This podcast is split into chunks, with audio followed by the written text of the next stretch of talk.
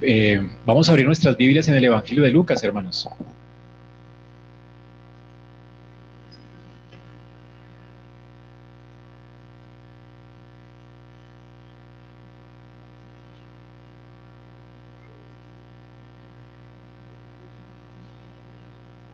Lucas capítulo 1.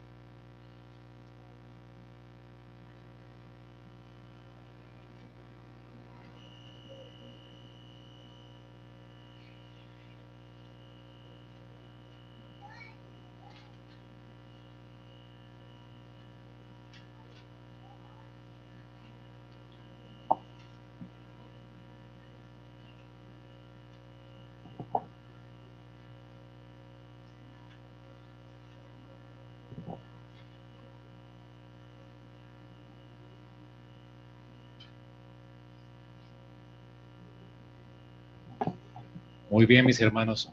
Hoy es un día muy especial. Tenemos eh, bautizos. Algunos hermanos van a bautizarse hoy y también vamos a recibir algunos otros a la membresía de la iglesia. Ya los miembros recibieron sus nombres y pues es motivo de gozo, ¿no? Para nosotros ver la obra que Dios está haciendo en, la iglesia y por, por supuesto en nuestras vidas y que añade a su pueblo los que Él va salvando, también nos ayuda en la obra, porque sabemos que cada miembro que Dios añade al cuerpo, pues es eh, una, una, una, gracia de parte de Dios. La Biblia dice que todos somos siervos, obreros de su grey, miembros de su cuerpo, y pues en la medida en que va creciendo la iglesia, asimismo, pues vamos creciendo en santificación, porque Dios añade dones a su pueblo. Así que es un gozo poder hoy recibir a estos hermanos, pero además eh, estamos eh, iniciando ya nuestra temporada de Navidad y pues es un tiempo hermoso en el que recordamos el nacimiento de nuestro Señor Jesucristo. Aunque sabemos que posiblemente no es esta fecha la, el nacimiento del Señor eh, y no sabemos con certeza de dónde sacaron los cálculos, pero con toda seguridad Jesús sí nació y es una fecha que vale la pena celebrar, en la que nos gozamos.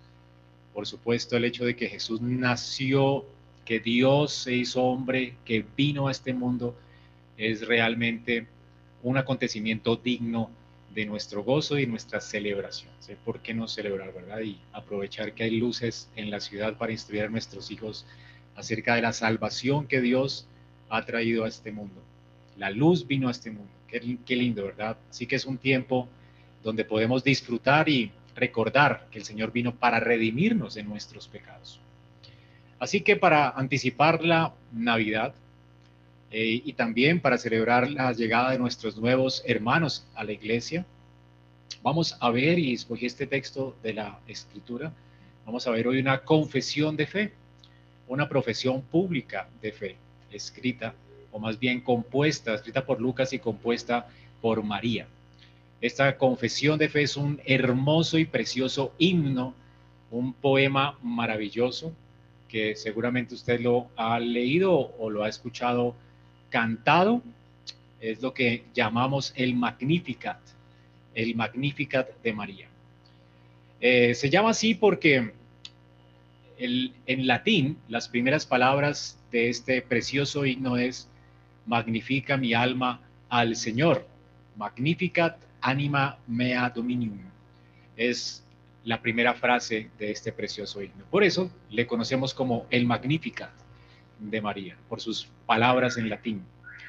Y es mi anhelo en esta mañana que con este himno, por medio de este canto, podamos confiar o más bien animar nuestra confianza en Dios, que su fe sea fortalecida en esta mañana Vivimos tiempos difíciles, es una Navidad extraña, ahora con lo del aislamiento eh, selectivo y estas cosas que estamos viviendo, pues seguramente no va a ser una Navidad como todas las Navidades. No vamos a poder reunirnos con amigos o familias. Eh, y bueno, será una Navidad diferente para muchos, sin duda. Lo que está sucediendo en el mundo y no solamente a nivel de lo que está pasando con la pandemia, sino también con los gobiernos y todo esto, tantas cosas que estamos, estamos viendo ahorita, pues realmente ha producido mucha incertidumbre en nuestros corazones y hablando con algunos de ustedes, pues eh, hay preocupación, de, hecho, dudas de qué será el futuro, eh, temor, ansiedad y a causa de todo lo que ha pasado en todo ese tiempo, realmente necesitamos afirmar más nuestra fe. Así que espero que esté magnífica de María le ayude a usted a afirmar su fe y su esperanza en Dios. Y además le ayude a los que van a hacer su confesión pública de fe a entender cómo María pues también nos da un ejemplo precioso y maravilloso de lo que significa confesar la fe y vivir a la altura de lo que creemos. Así que espero que les anime, mis hermanos sea que usted tenga zozobra sobre el futuro, que esté en este tiempo extraño, esté viviendo con temor, eh, haya salido cosas feas del corazón. Eh, bueno, que usted pueda hoy meditar en estas palabras de María. Vamos a aprender de María al menos cinco cosas en las que nosotros como creyentes debemos ser fortalecidos o sostenidos por Dios pues en medio de las pruebas, cómo arraigar más nuestra fe en Cristo, en Dios. María por lo menos nos enseña cinco cosas, así que vamos a leerlas en esta mañana. Es Lucas capítulo 1, versículo 39 al 56. Aunque solamente vamos a ver desde el versículo perdón, 46 al 56 Vamos a leer desde el 39 para ver algo de contexto. ¿Listo? En aquellos días, levantándose María, fue deprisa a la montaña, a una ciudad de Judá, y entró en casa de Zacarías y saludó a Elizabeth. Y aconteció que cuando oyó Elizabeth la salutación de María, la criatura saltó en su vientre y fue llena del Espíritu Santo. Y exclamó a gran voz y dijo, Bendita tú entre las mujeres, y bendito el fruto de tu vientre. ¿Por qué se me concede esto a mí, que la madre de mi Señor venga a mí? Porque tan pronto como llegó la voz de tu salutación a mis oídos, la criatura saltó de alegría en mi vientre. Y bienaventurada la que creyó, porque se cumplirá lo que fue dicho de parte del Señor. Entonces María dijo, engrandece mi alma al Señor, y mi espíritu se regocija en Dios mi Salvador porque ha mirado la bajeza de su sierva. Pues he aquí desde ahora me dirán bienaventurada todas las generaciones, porque me ha hecho grandes cosas el poderoso, santo es su nombre, y su misericordia es de generación en generación a los que le temen. Hizo proezas con su brazo, esparció a los soberbios en el pensamiento de sus corazones, quitó de los tronos a los poderosos y exaltó a los humildes y a los hambrientos colmó de bienes, y a los ricos envió vacíos. Socorrió a Israel, su siervo, acordándose de la misericordia de la cual habló a nuestros padres para con Abraham y su descendencia para siempre. Y se quedó María con ella como tres meses. Después se volvió a su casa y es palabra de Dios. Vemos aquí algo de contexto en el Magnífica. Eh, este cántico de María ella lo confiesa o lo canta o, lo recita en, la visita que ella le dio a Elizabeth. Conocemos la historia de cómo María primero es visitada por el ángel Gabriel. Él le anuncia que será ella la madre del Salvador. Ella, por supuesto, no ha conocido varón. Ella no entiende cómo va a suceder esto. Y el ángel le dice que el Espíritu la cubrirá con su sombra y que el santo ser que nacerá de ella será, llamada, será llamado Hijo de Dios. Así que María concibe por el poder del Espíritu Santo y tenemos el gran misterio de la Navidad. El que vino a este mundo, el Salvador del mundo, no es un hombre en un sentido como nosotros, es decir, no nació de una relación entre un hombre y una mujer.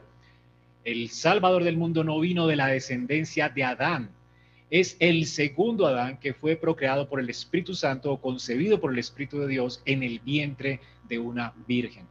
María no había conocido varón, pero ella sí estaba comprometida en matrimonio con José. Y recordemos que para el tiempo de María el compromiso ya era en sí mismo un matrimonio. Para deshacer un compromiso tendría que existir una queja, una querella y un divorcio.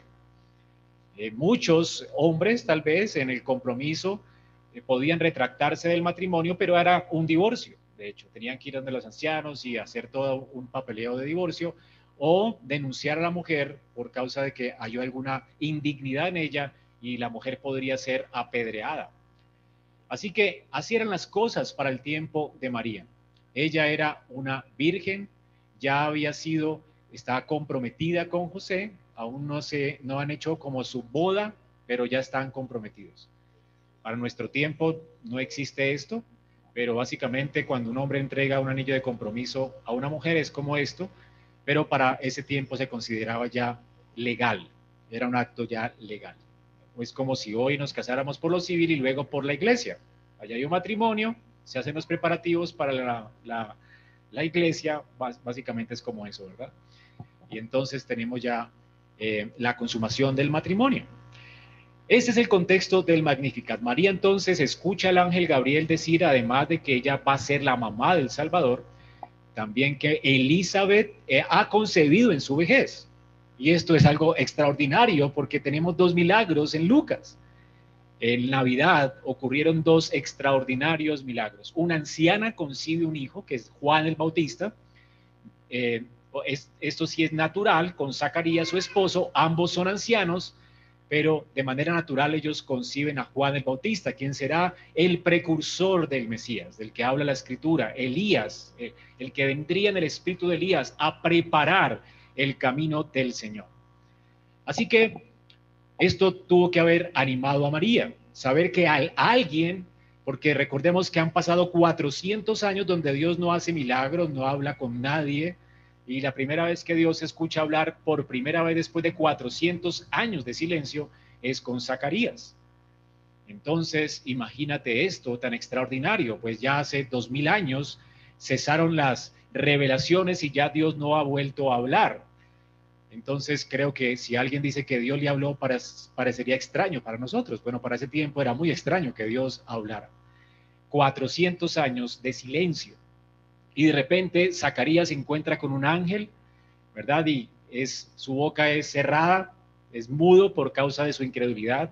Luego el otro ángel visita a Gabriel, el ángel Gabriel visita a María y le anuncia que tendrá un hijo y luego eh, increíblemente María es animada con el hecho de que una mujer anciana ha concebido en su vejez. María no puede esperar para ir donde su prima Elizabeth. Ella tiene que ser animada en su corazón. Piensen, María viaja hasta la casa de Elizabeth. Ella necesita ser animada y fortalecida en su fe. Y de hecho, necesita ser ahora dos veces animada en su fe, porque Elizabeth llena del Espíritu cuando ve a María cómo responde. Leímos dice que ella exclamó a gran voz, versículo 42, dice, bendita tú entre las mujeres y bendito el fruto de tu vientre. Y se pregunta, ¿por qué se me concede esto a mí que la madre de mi Señor venga a mí? Qué saludo, ¿verdad? Ahora María está siendo saludada y están diciéndole realmente que antes de que María le cuente algo a Elizabeth, no, imagínate que un ángel me visitó y que voy a concebir al Mesías. Elizabeth reconoce la obra que está ocurriendo en el vientre de María y ve una señal cuando el hijo que tiene en su vientre, que es de seis meses, ya se mueve, por supuesto. Ella interpreta el movimiento de Juan en el vientre, lo interpreta por el Espíritu de Dios como que Juan está siendo estimulado por la presencia del Señor que está en el vientre de María. Increíble, ¿verdad?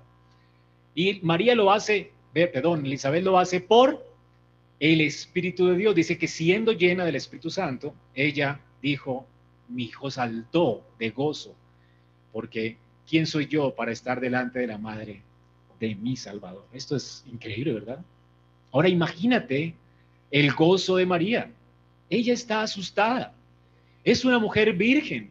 Está desposada ya con un hombre, está comprometida con José.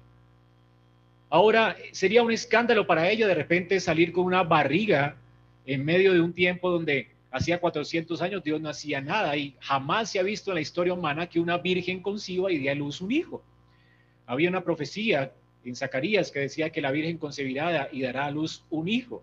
pero muchos lo interpretaban como que si era virgen se casa y da a luz un hijo. En Isaías también, ¿verdad? Y piensan muchos que era como el hijo de Isaías o algo así. Así lo interpretaban muchos, ¿verdad? Pero tenemos a una virgen concibiendo del Espíritu de Dios. Esto nadie lo va a creer. Ahora, ¿pueden meterse en los zapatos de María por un momento?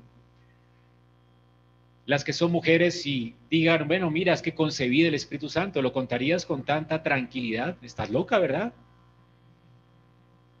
Y menos en una cultura como la judía. En este momento, ¿verdad? María estaba realmente en problemas.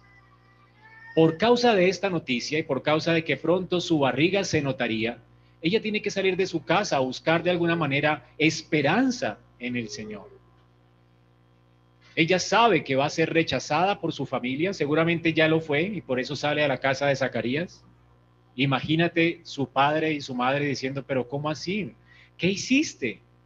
El Espíritu Santo, no, ¿qué hiciste? Qué vergüenza para la, para la casa, ¿verdad? Entonces, imaginen los pensamientos de María acerca del futuro. Ella puede ser apedreada porque José la puede denunciar y una mujer adúltera era apedreada. O José la puede abandonar y ahora ella embarazada, ahora con un hijo, aunque el esposo la abandone, y de hecho esto es lo que piensa José hacer, ¿recuerdan? Entonces, si el esposo la abandona, ella va, va a estar casi que en el ostracismo, completamente aislada de la sociedad, porque ¿quién va a hablar con ella en una sociedad tan legalista como la que era los judíos para el tiempo de María? Ellos estaban no solamente bajo el dominio de Roma, pero estaban bajo el dominio del, del colegio sacerdotal que era bastante fuerte con esto. Recuerden al ciego de nacimiento que fue expulsado de la sinagoga y, y de la sociedad judía solamente porque hizo algo fue creer en el Señor Jesucristo, cosa que ya los judíos ortodoxos eh, detestaban porque querían matar a Jesús y estaban persiguiendo a todos los que creyeran en él. Bueno, para este momento María iba a sufrir a causa del hijo que estaba esperando en su vientre. En un sentido eran buenas noticias para María. Ella está esperando al Salvador del mundo, pero en otro sentido eran malas noticias para ella Ahora, imagina la ansiedad de María, los temores de María, temores personales a causa de ser una madre soltera en medio de una sociedad bastante difícil. No es como la sociedad de hoy, ya en los colegios como que es algo normal que una niña llegue embarazada. Para el tiempo de María no era así. Para el tiempo de María era una vergüenza pública. Las amigas del colegio no te iban a hablar la vecina te iba a hacer el feo, todos iban a murmurar de ti como una impía, prostituta. O sea, era algo terrible. Ella iba a sufrir aislamiento social, rechazo de parte de su casa. Esto era lo que le esperaba. Imagínate la ansiedad de esta muchacha. Ahora, ella no piensa, ¿verdad? cuando el ángel la, toma en, en caliente, ella realmente está gozosa por la noticia y dice aquí la sierva del Señor hágase conmigo tu voluntad, pero el ángel tiene que animarla diciéndole aquí Elizabeth ha concebido. Así que ya va donde Elizabeth a buscar ánimo y consuelo, porque ya pensándolo bien ella está en problemas serios. ¿Qué va a hacer? Llega a la casa de Elizabeth entonces. De hecho, también habían problemas no solo personales para María, sino problemas sociales. ¿Por qué? en el tiempo de el Mesías, cuando nace Jesús, estaba en el reinado, pues uno de los hombres más sanguinarios de la historia que sufría de complejo de persecución y quería matar a todo lo que fuera una amenaza para él. Imagínate donde María diga que nació el Salvador del mundo. De hecho, un ángel anunció esto, los reyes magos vinieron y anunciaron esto. ¿Y qué sucedió con Herodes? ¿Recuerdan? Se llenó de celos y mató a todos los niños que habían en la comarca por la envidia y por no perder su trono, él no quería competencia. Ahora imagínate María pensando también en esto, habían problemas sociales para ella. Ella también iba a ser perseguida por la sociedad. Pero además de esto, problemas terribles porque eh, Israel por mucho tiempo no había conocido un hombre que se, había, que se habría sentado en el trono de David. Y se le anuncia a María que este niño que nacería se sentaría en el trono de David. ah, problema. porque ellos estaban bajo el dominio y el poder de Roma. Imagínate, esta indefensa mujer ahora siendo perseguida no solamente por el celoso Herodes, sino por el imperio romano, porque ¿quién va a querer, verdad? Que alguien se levante por encima del emperador romano. Nadie quiere esto. Imagínate los temores de María. Y que una mujer siempre piensa más en su mente, ¿verdad? Más rápido que un hombre. ¿Verdad? Y su, imagínese su discurso y cuántas cosas no se hablaría a sí misma. ¿Cuántos temores no tendría ella? Temores personales, temores nacionales. Y es en medio de estas circunstancias, para que lo entendamos, que María exalta a Dios. Y por eso es importante entender el contexto. Es en medio de estas circunstancias que ella busca consuelo en su, en su prima Elizabeth. Y Elizabeth entonces la afirma en su llamamiento. Elizabeth reconoce su llamamiento y su vocación. Pero interesante que Elizabeth responda, perdón, María responda de una manera tan increíble como lo hace en este cántico, en esta confesión de fe pública. La pregunta para usted en esta mañana es, ¿no le gustaría a usted, en medio de la circunstancia que está viviendo, o en medio de circunstancias difíciles que tal vez vayas a enfrentar, responder como responde María, con tanta fe, con tanta confianza en Dios, con tanto gozo en su corazón? María responde, de hecho, hermanos, de una forma increíble, tal vez como no has respondido tú a la situación que estamos viviendo ahora con esto de la pandemia. ¿Cómo has respondido tú? Pregúntate. La Biblia nos dice que en medio de las circunstancias es allí donde Dios prueba nuestros corazones. ¿Y qué sale del corazón de uno en medio de pruebas así? Tal vez tenías planes para este año y no salió todo como tú querías. Respondiste tal vez con ira, con angustia, te has deprimido, ¿Cuál ha sido el fruto que ha salido de tu corazón en medio de estos tiempos? ¿Tristeza? ¿Zozobra por lo que será de ti para el futuro? ¿Temor? Bueno, María responde con gozo y confianza a pesar de las circunstancias terribles que le esperan. A ella no le espera nada bueno. Ella tiene todas las razones para temer. Ella tiene toda la razón para estar temblando de miedo, siendo una mujer indefensa, con esta increíble noticia de que su hijo va a ser el rey de Israel, el salvador del mundo. Ella tiene toda la razón para preocuparse. Y hermanos, usted tiene toda razón para preocuparse. Han muerto seres queridos en, este, en estos tiempos difíciles, ¿verdad? Hace una semana murió una persona que estudiaba conmigo en la médula teológica, alguien tal vez menor que yo, con tres niños, dejó sola a su esposa. Y esto me llenó de temor toda la noche, ¿verdad? Hermanos, es difícil la situación que estamos viviendo. ¿Cómo respondo yo a la circunstancia? Es realista, ¿verdad? Temer sería lo, normal, pero responder como María es realmente una gracia de Dios. Y vamos a ver cómo María respondió así. ¿Por qué María respondió así? ¿Cómo es que del corazón de alguien, en medio de una circunstancia tan difícil, puede brotar tal gozo y esperanza en Dios? ¿Cómo? ¿Cómo es posible? María nos enseña cinco cosas, hermanos, para que las anote cinco cosas que nosotros en las cuales nosotros deberíamos ejercitarnos y las cuales deberíamos cultivar en nuestras vidas. La primera de ellas la tenemos allí, pues casi que en, en todo el texto, y es que necesitamos cultivar una mente saturada de la escritura. Lo primero que vemos en María, y noten la respuesta de María a las palabras de ánimo de Elizabeth, es que ella responde con palabras saturadas de Biblia. Ella conoce la Biblia. De hecho, la Biblia nos dice en Lucas 2, versículo 19, si noten allí más adelante, dice María guardaba estas cosas meditándolas en su corazón. Aquí estamos hablando en el contexto de cuando los ángeles del cielo vinieron a los pastores y ellos cuentan estas cosas a María, de cómo hay otra revelación a los ángeles. Y María escucha las palabras que Dios revela a los, a los pastores y dice que las guarda y las medita en su corazón. ¿Qué hacía María con la palabra de Dios?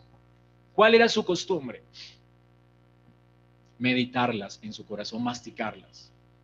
María era una mujer de profunda meditación. De eso se trata una vida piadosa, de meditar en las escrituras.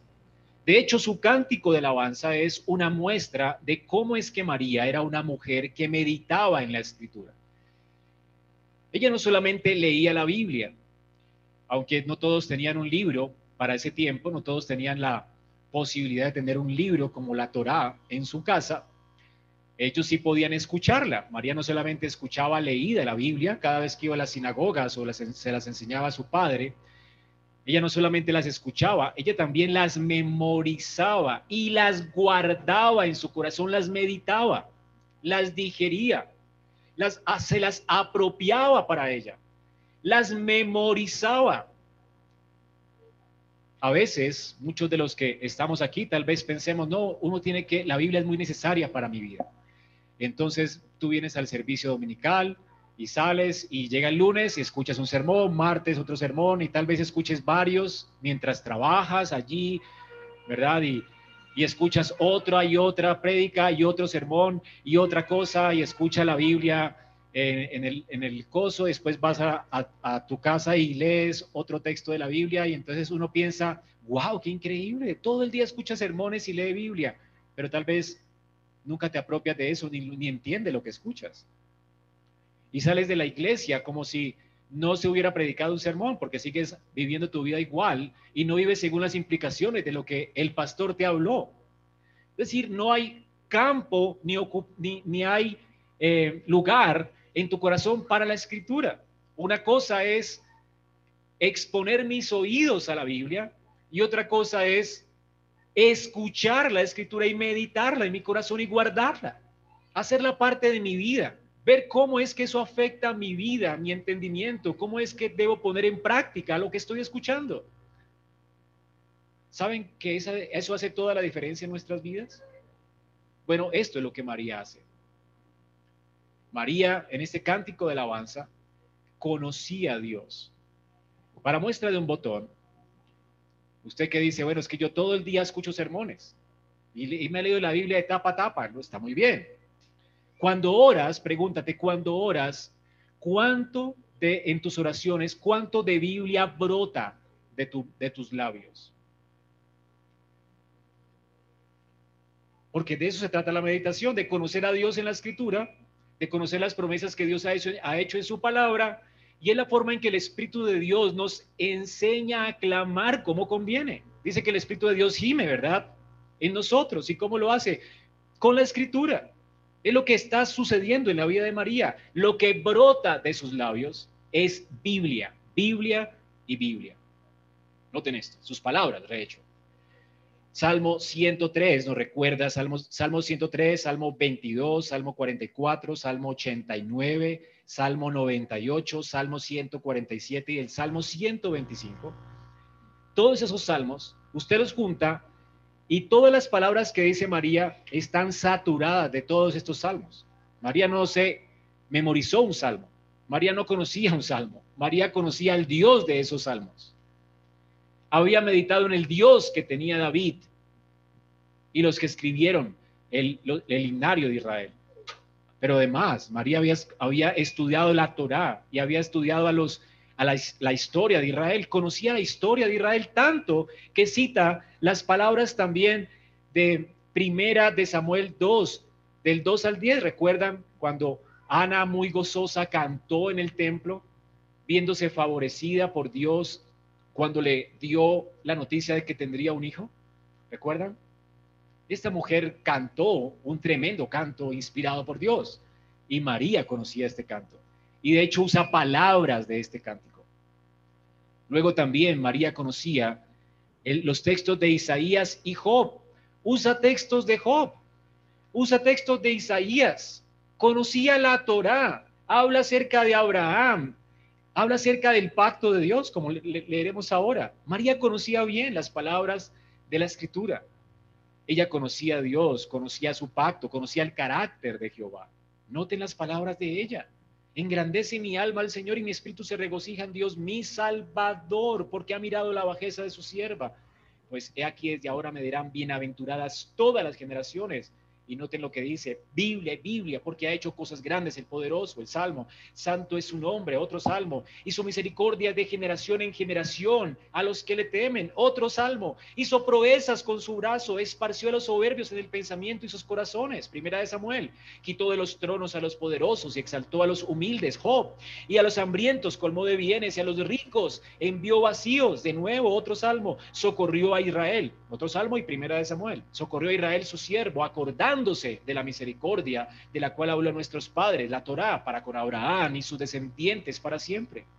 Qué increíble, ¿verdad? Su mente saturada de escritura. ¿Esto es lo que sale de tu boca cuando oras? ¿O no sabes qué orar?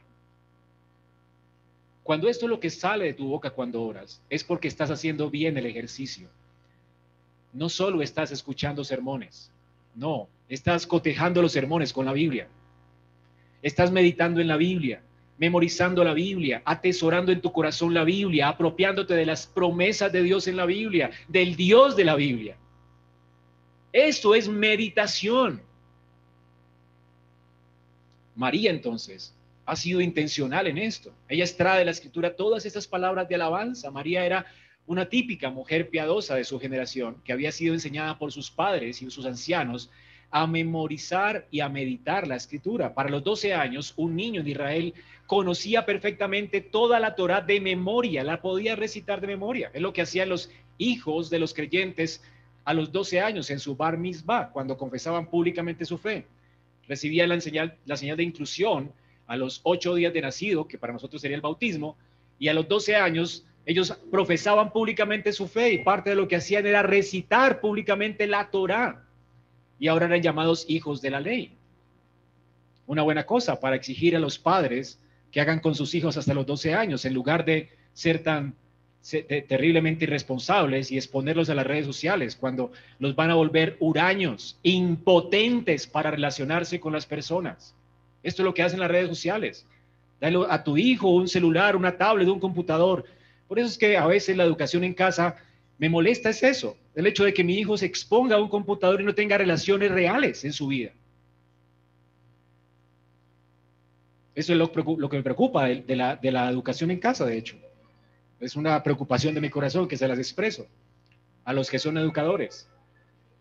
Mi hijo necesita relacionarse con gente real. Por eso es que tienen 30 años los niños que se expusieron a las redes sociales desde que salieron ¿verdad? Desde su infancia hasta ahora que son adolescentes, son hombres que ya no quieren casarse porque no pueden, es que temen hablarle a una mujer. Pobrecito, los castraron. Lo único que saben es escribir Twitter. No, no salen de su casa, no son capaces de, de irse a viajar. Hasta la generación nuestra era una generación que ya viaja y toma retos, le gustan los desafíos. A la generación de Facebook no. ¿Sabían esto? Los han castrado y están manejando su mente. María no tenía redes sociales. A sus 12 años memorizó la Torah, como cualquier niño judío. Conocía a su Dios.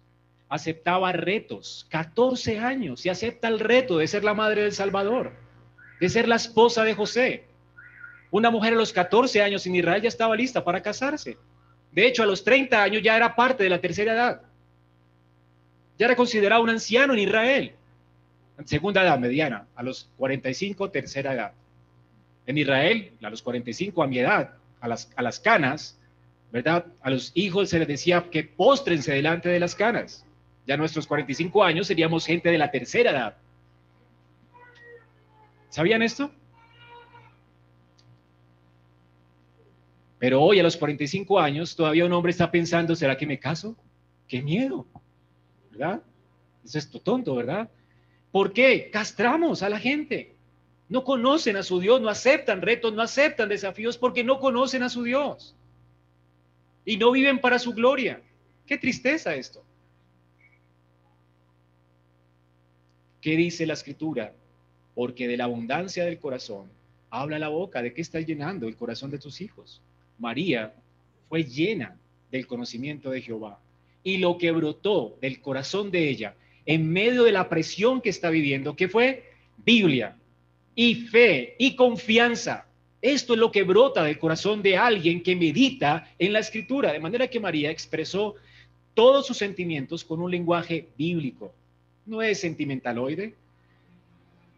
María no tiene nada que ver con estos salmistas del momento, que solamente repiten mantras que ni siquiera son bíblicos.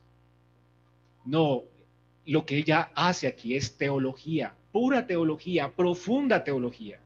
Un conocimiento profundo de Dios, de su pacto, de sus promesas. Esto es lo que brota del corazón de esta mujer. No canciones repetidas como las que tenemos en, en nuestro tiempo. Esto realmente es alguien piadoso.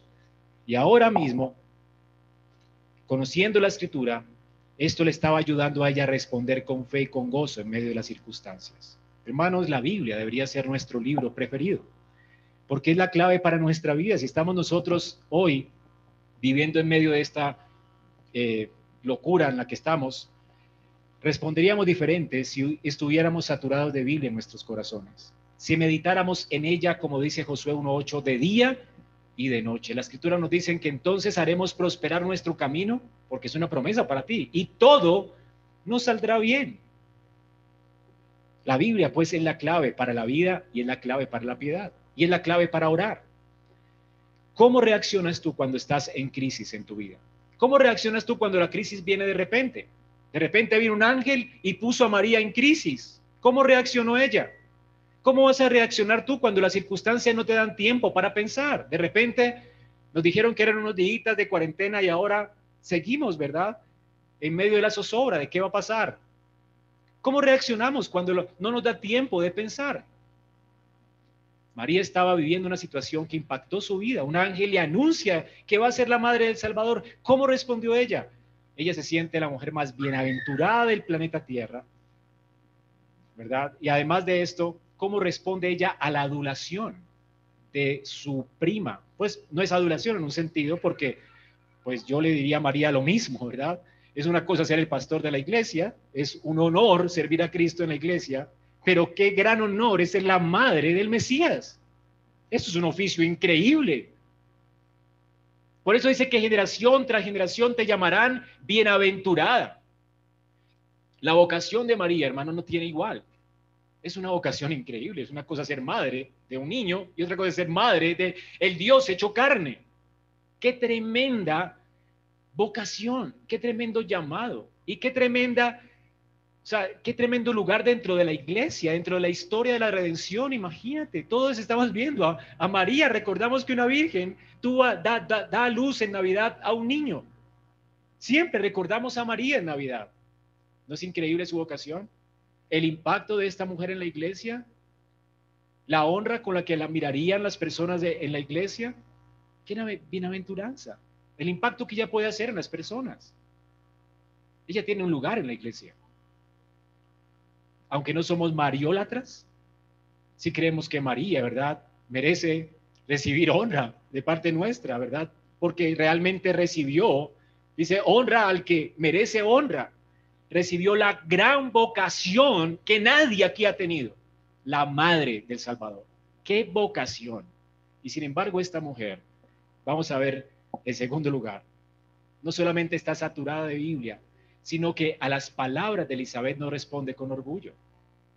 Imagínate que salga de la iglesia y de repente me digan, pastor, qué increíble pastor eres, no soy digno de pararme delante de ti, Qué increíbles palabras de ánimo salieron de tu boca. eso es como un impacto. Yo no me espero esto, ¿verdad? ¿Cómo respondo a esto? ¿Con humildad? no, es que yo soy el pastor, ¿verdad? Increíble, siervo. ¿Cómo responderías tú a estas tremendas palabras? No solamente a las circunstancias, pero a las palabras genuinas de alguien que quiere expresar cariño, ¿verdad? Y afecto hacia ti. Son palabras de amor de parte de Elizabeth para María, para animarla. ¿Cómo responde María, no solo ante las circunstancias, sino ante semejantes palabras de Elizabeth? Con humildad. Entonces María dijo, engrandece mi alma al Señor. ¿A quién engrandece ella? ¿A sí misma? Al Señor. Noten esto. Y mi espíritu se regocija en Dios, mi, mi Salvador. Qué increíble humildad. Ahora, hermanos, noten esto. Un ángel le dice que ella es la mujer más bienaventurada. Elizabeth le dice que ella es la mujer muy bienaventurada y que generación tras generación la llamarán bienaventurada. Que ella no es digna de estar en la presencia de la madre de su Salvador. Qué honor, ¿verdad? Y María está reconociendo su vocación alta, que es muy alta, y su llamamiento, que es muy alto. Es una gran responsabilidad la que esta mujer tiene a sus 14 años. Ella va a tener un lugar de, honor dentro de los propósitos de Dios. Eso es para meditarlo. Ahora, ¿cómo responde ella? Con humildad. Y hace dos cosas en el texto. En primer lugar, noten que se reconoce a sí misma como como pecadora. Noten esto. Porque ha mirado la bajeza de su sierva. Mi espíritu se regocija en Dios que mi Salvador no soy digno, no soy digna, dice Elizabeth, estar delante de ti. María dice, yo no soy digna de la vocación que he recibido. Yo voy a ser la madre, pero voy a ser la madre del Dios hecho hombre, no, voy a ser la madre de mi Salvador. Ella reconoce al Hijo que vendrá como su Salvador. Ella ha esperado en su Salvador. Ella, como cualquier mujer creyente de Israel, estaba esperando esta noticia de que vendría el Hijo de David a redimir a las naciones de sus pecados. Y ella se sabe a sí misma como una pecadora necesitada de la gracia de Dios. Qué increíble, ¿verdad? Esto es el fruto de lo que la Biblia hace en el corazón de un hombre. La Biblia restaura corazones y cuando los corazones son restaurados, naturalmente, ¿qué hacen? Responden con humildad al llamamiento de Dios. Esta mujer fue humilde. Ella reconoce en primer lugar que necesita la salvación de Dios. Ella no está por encima de todos los pecadores. Ella no está por encima de Elizabeth. Ella es una pecadora necesitada de gracia y lo reconoce con humildad. Y reconoce a Dios como, su Salvador. En segundo lugar, dice, porque ha mirado la bajeza de su sierva. ¿Cómo se reconoce delante de Dios? Como esclava. Así que ella pudo subírsele el ego, ¿verdad? A causa de la increíble salutación de su hermana y del ángel. Pero ella se reconoce a sí misma como una sierva inútil. ¿Comprendes esto? Ella no está diciendo, oye, con razón, Dios vino y me escogió. Es que yo he sido tan esforzada en la vida, He memorizado tanto la Biblia, he sido una mujer tan piadosa. A mis 14 años no hay una mujer como yo en el vecindario. No, ya dice, yo soy una pecadora como cualquier mujer de Israel. Necesitaba de la gracia de Dios. Y soy una sierva inútil. ¿Qué dignidad puedo tener yo? Aunque Dios la considera digna, ella no se considera así. Ella, qué increíble que Dios haya visto la bajeza de esta sierva. Qué humildad, ¿verdad? Esto es humildad. Alguien dijo que la humildad es la gracia suprema que adorna el carácter cristiano. Y de hecho es una gracia que está presente en todo verdadero creyente. La humildad, hermanos, es una evidencia de la obra de la palabra de Dios en nuestros corazones. La palabra de Dios regenera el corazón. Cuando te expones a la Biblia, la saturas tu corazón de Biblia, esto cambia tu vida. Y parte de esa transformación hace que se produzca en ti humildad. Ese es fruto de conocer la Biblia. La palabra de Dios realmente nos humilla. Esto es fruto de meditar en la Biblia. El Espíritu de Dios nos humilla con la palabra, nos hace reconocer quiénes somos delante de Dios. No solamente conocemos las promesas de Dios, pero nos conocemos a nosotros mismos. ¿Quieres conocerte a ti mismo? La Biblia nos da un conocimiento exacto de Dios y exacto de nosotros mismos para responder así con humildad ante las circunstancias y ante las pruebas, cuando otros genuinamente nos aman y nos hacen conocer lo valiosos que somos, ¿verdad? Para ellos. Porque va a suceder. Hermanos, cada uno de ustedes que va a hacer la profesión de fe hoy, va a tener un llamamiento de Dios al ministerio. Algunos, de hecho, van a tener un lugar de honor en esta iglesia. Tal vez serán los futuros ancianos de la iglesia o diáconos o pastores de la iglesia. O algunos van a ser los administradores de los recursos. Otros van a ser parte del equipo diaconal. ¿Qué lugar de honra es esta? Otros estarán visitando enfermos. ¿Qué lugar de honor es ser parte del servicio de la iglesia? ¿Qué gran responsabilidad, qué gran influencia tienen los diáconos en el cuerpo de Cristo o las hermanas que sirven con los diáconos en esta increíble labor de servicio? O vas a ser una anciana, ¿verdad? Llamada por Dios para ministrar a hermanas menores. Vas a recibir un lugar de honor y la gente va a acudir a ti por consejo. Ahora, ¿cómo vas a responder? En esas circunstancias, cuando Dios te dé ese lugar en la iglesia, cuando Dios te llame y otros vean esos dones en tu vida y te llame al ministerio, ¿cómo vas a responder? ¿Cómo vas a responder cuando haciendo tu tarea y tu trabajo, la gente no responde como tú esperas? Y te critique, además de que tú las amas, y te critique injustamente, y te juzgue injustamente. ¿Cómo vas a responder? Siervo inútil soy. Lo que Dios me ha pedido, eso he hecho. Señor, gracias. Porque no soy digno, no soy digno de ningún trato bueno de parte de mis hermanos. Así responderás. Señor, merezco más, no merezco lo que me has dado. Nada merezco. María es un ejemplo para nosotros de un tipo de humildad evangélica evidente en el corazón de alguien que ha sido regenerado, de María entonces, de María, perdón aprendemos a cultivar una mente saturada de la Biblia y aprendemos a cultivar un corazón humilde. Pero también aprendemos a cultivar una actitud de agradecimiento a Dios. Noten cómo en este cántico está también lleno de acciones de gracias. Dice la escritura aquí que ella engrandece al Señor su Salvador y, y de razones, porque el Señor miró la bajeza, el Señor tiene misericordia de ella. Él ha hecho grandes cosas por ella porque el nombre de Dios es santo. Ella comienza a agradecer su misericordia de generación en generación a los que le temen. Él le ha hecho proezas con su brazo, quitó de los tronos a los poderosos, a los exaltó a los humildes, a los hambrientos, colmó de bienes, socorrió a su siervo Israel. Acciones de gracias por quién es Dios y cómo ha actuado en ella y en su pueblo. Acciones de gracias. Recordemos las circunstancias de María, ¿verdad? Ahora, no eran fáciles, hermanos. Sin embargo, ¿cómo está respondiendo ella? Con acciones de gracias. ¿Cómo estar agradecidos en medio de circunstancias como las que está viviendo María? En medio del temor, en medio de la incertidumbre de lo que será su vida. Esto es mucha incertidumbre. Ella tenía toda la razón para preocuparse. Sin embargo, ¿cómo responde ella? Con acciones de gracias.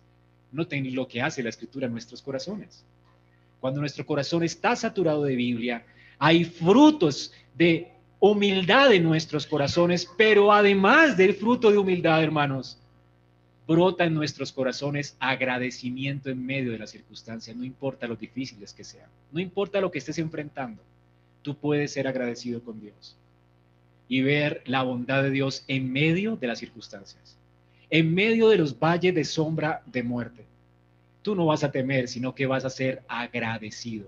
¿No te gustaría tener esto? ¿Ya ves entonces cómo María, una mujer saturada de la Biblia, responde con humildad y agradecimiento? María, hermanos, no se enfoca en las circunstancias que está viviendo. Ella no se enfoca en las cosas que están pasando en Roma, en el futuro que le espera. Ella está enfocada en Dios y su carácter. Ella conoce quién es Dios.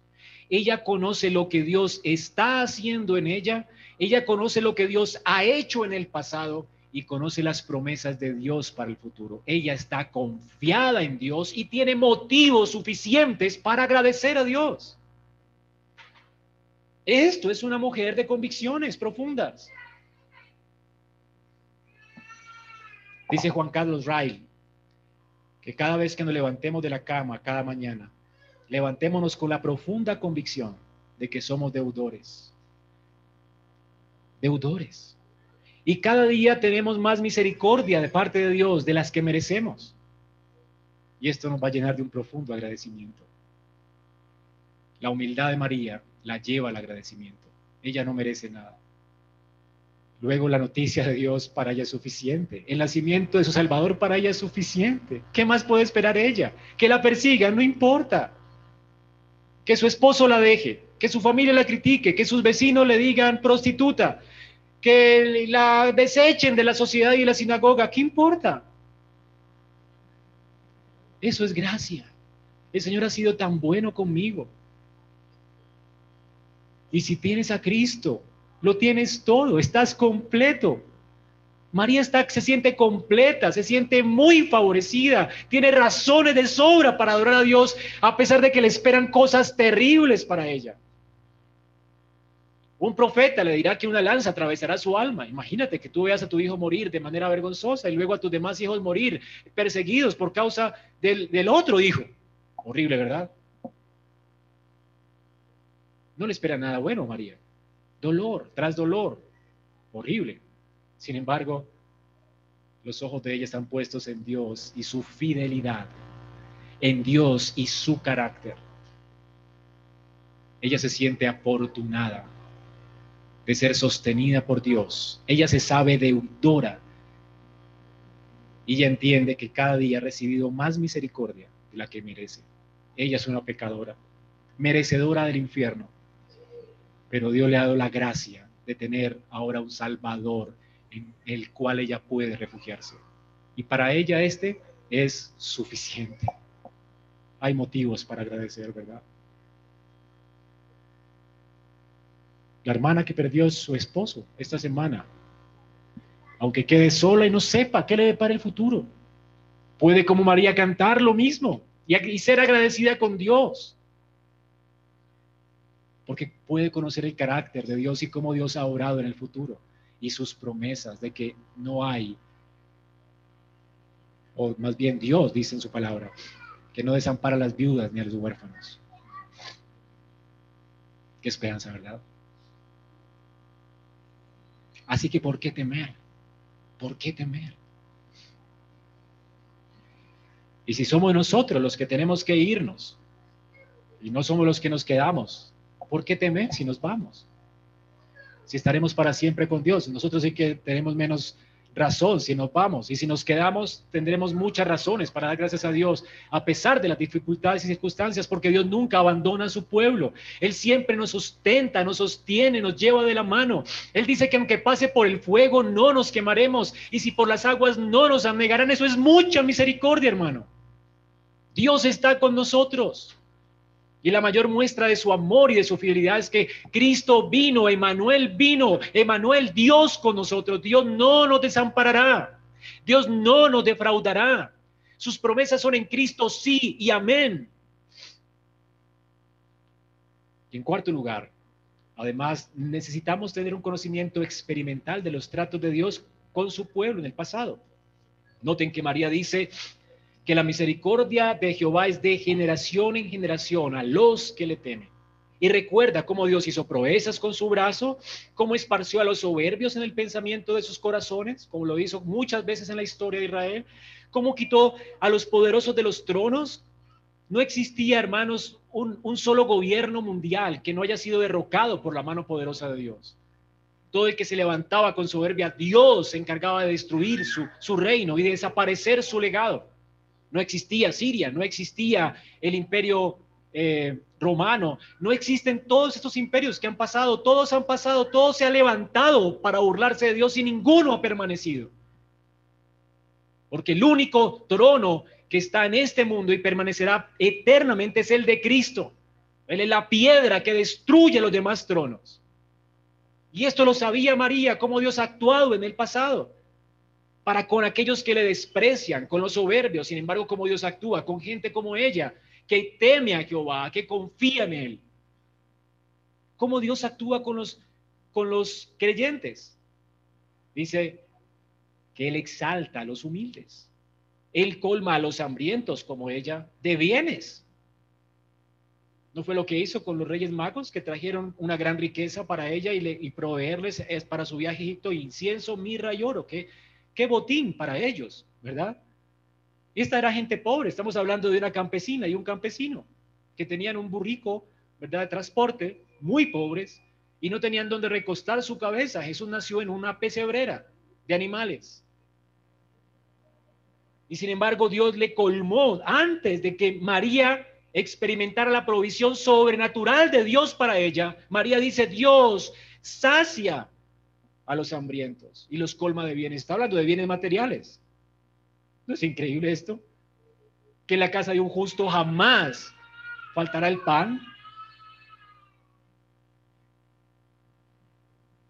Y a los ricos los envía de este mundo con vacíos. Nada pueden retener. Sin embargo, Dios te colma de bienes acá. Y en el post dice la Biblia que después, en la eternidad, te llenará de más padres, hermanos, hijos, y el reino es tuyo. ¿Qué más quieres? Dios colma de bienes a los que son suyos. Porque Él vino a este mundo a hacerse pobre para enriquecernos. Es lo que María entendía de su Dios. Él socorre a Israel, su siervo, siempre lo ha socorrido. María recordaba las misericordias de Dios en el pasado. ¿Y para qué le servía esto a ella? ¿Para qué nos sirve conocer la historia de la Biblia? ¿Para qué nos sirven las predicaciones de Éxodo? ¿Para qué nos sirve conocer y celebrar la reforma protestante y lo que Dios ha hecho en el pasado de la iglesia? Cuando conocemos cómo Dios ha obrado en su providencia, en la vida de otros, sabemos que Dios nunca cambia, hermanos. Él también obrará así en la tuya. Dios es inmutable. El mismo Dios que socorrió a Abraham el mismo Dios que socorrió a Israel, el mismo Dios que defendió a Israel con su brazo fuerte, el mismo Dios que destruyó a la nación de Egipto, es el mismo Dios que tú tienes, hermano. Él no cambia. Así que cuando tú conoces a este Dios en el pasado, tú te llenas de valor para enfrentar el futuro. Porque si Dios es conmigo, ¿quién contra mí? ¿No es lo que dice Pablo en Romanos 8.1? ¿Y por qué Pablo dice esto? Pablo está recordando las misericordias pasadas de Dios. Todo lo que Él ha hecho, hasta Cristo, por Él. Y si Dios fue capaz de darnos a su Hijo y tener tanta misericordia de su pueblo para no desecharlo, si Dios es por mí, ¿quién contra mí? Así que, en quinto lugar, por último, Usted también necesita cultivar una confianza personal en las promesas del pacto. Noten las palabras de María. Socorrió a Israel su siervo, acordándose de la misericordia. ¿Cuál misericordia? Bueno, su pacto de gracia. ¿Por qué? Porque dice aquí, acordándose de la misericordia de la cual auró a nuestros padres para con Abraham es el pacto de Dios con Abraham, el pacto de gracia con Abraham y su descendencia para siempre. Es decir, ella está viendo el nacimiento de su hijo como el cumplimiento de las promesas o de las misericordias que Dios prometió tener con Abraham. María, hermanos, era una mujer que conocía la teología del pacto. Era una teóloga. María está hablando aquí de las promesas que Dios hizo en el pacto de gracia. Estas promesas se estaban cumpliendo en Cristo. María sabe que su Hijo es el cumplimiento de los propósitos de Dios para tener misericordia de un pueblo que Él escogió desde antes de la fundación del mundo. María conocía, sabía que Dios tiene un solo plan de redención. Era una muy buena presbiteriana. Sabía que Dios en Génesis 3.15 había prometido traer de la, de la simiente de la mujer un salvador para el mundo. María conocía acerca de estas misericordias, de cómo Dios juró esta promesa a Abraham y la selló con la circuncisión, cómo la juró luego a Isaac, a Jacob, cómo la prometió a Moisés y luego a David, diciéndole que su hijo se sentaría en su trono para siempre. Cómo la recuerda con Isaías, con Jeremías. María conocía la Biblia y conocía la teología del pacto.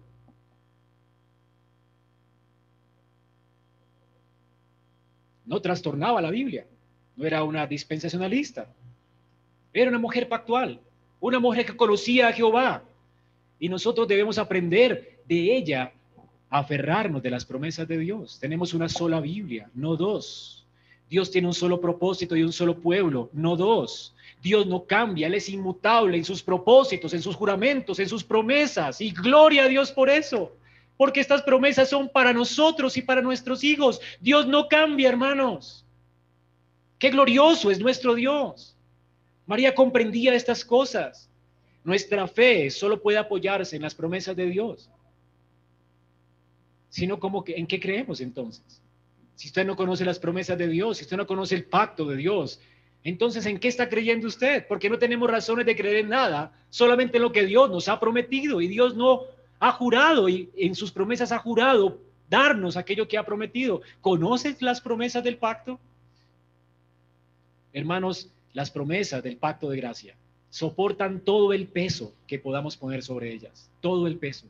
Las circunstancias de esta vida no podrán aplastar a alguien que conoce las promesas que Dios ha jurado en su pacto de redención. ¿Tú conoces ese pacto?